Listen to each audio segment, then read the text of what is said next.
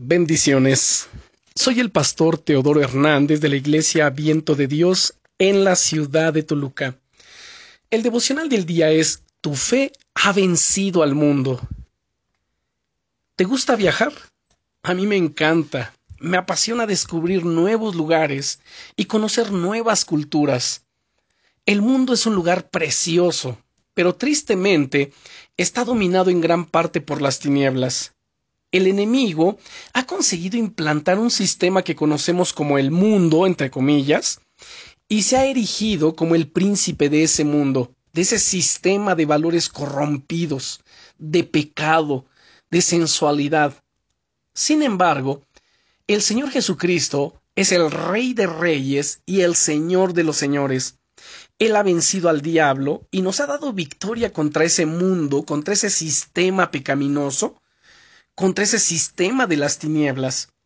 Eso es precisamente lo que dice el apóstol Juan en su primera carta en el capítulo 5 y versículo 4 diciendo, porque todo lo que es nacido de Dios vence al mundo. Y esta es la victoria que ha vencido al mundo, nuestra fe. Esto es lo que la fe hace en tu vida. La fe te lleva a vencer las tentaciones. La fe te ayuda a seguir adelante en medio de las adversidades. La fe te llena de gozo cuando la tristeza quiere atraparte. La fe te hace sensible a la voz de Dios, aun en medio del ruido que nos envuelve. La fe te hace brillar en medio de las tinieblas. Con cuánta razón el apóstol Pablo dice en la carta a los Romanos capítulo 1 verso 17, mas el justo por su fe vivirá. Vivimos por nuestra fe, nuestra fe en Dios, nuestra fe en la palabra, nuestra fe en sus promesas. Es por ello que vencemos, que avanzamos, que seguimos adelante. Pase lo que pase, oigamos lo que oigamos, porque nuestra fe está anclada en Él, en Jesucristo, en su palabra, no en las cosas pasajeras. Amado hermano, amada hermana, tu fe ha vencido ya al mundo. Fíjate en el tiempo verbal que usa el pasaje bíblico, tu fe ha vencido. No dice vencerá o está venciendo. Tu fe ha vencido ya al mundo. No tienes que seguir peleando para ver si consigues obtener victoria en esas áreas.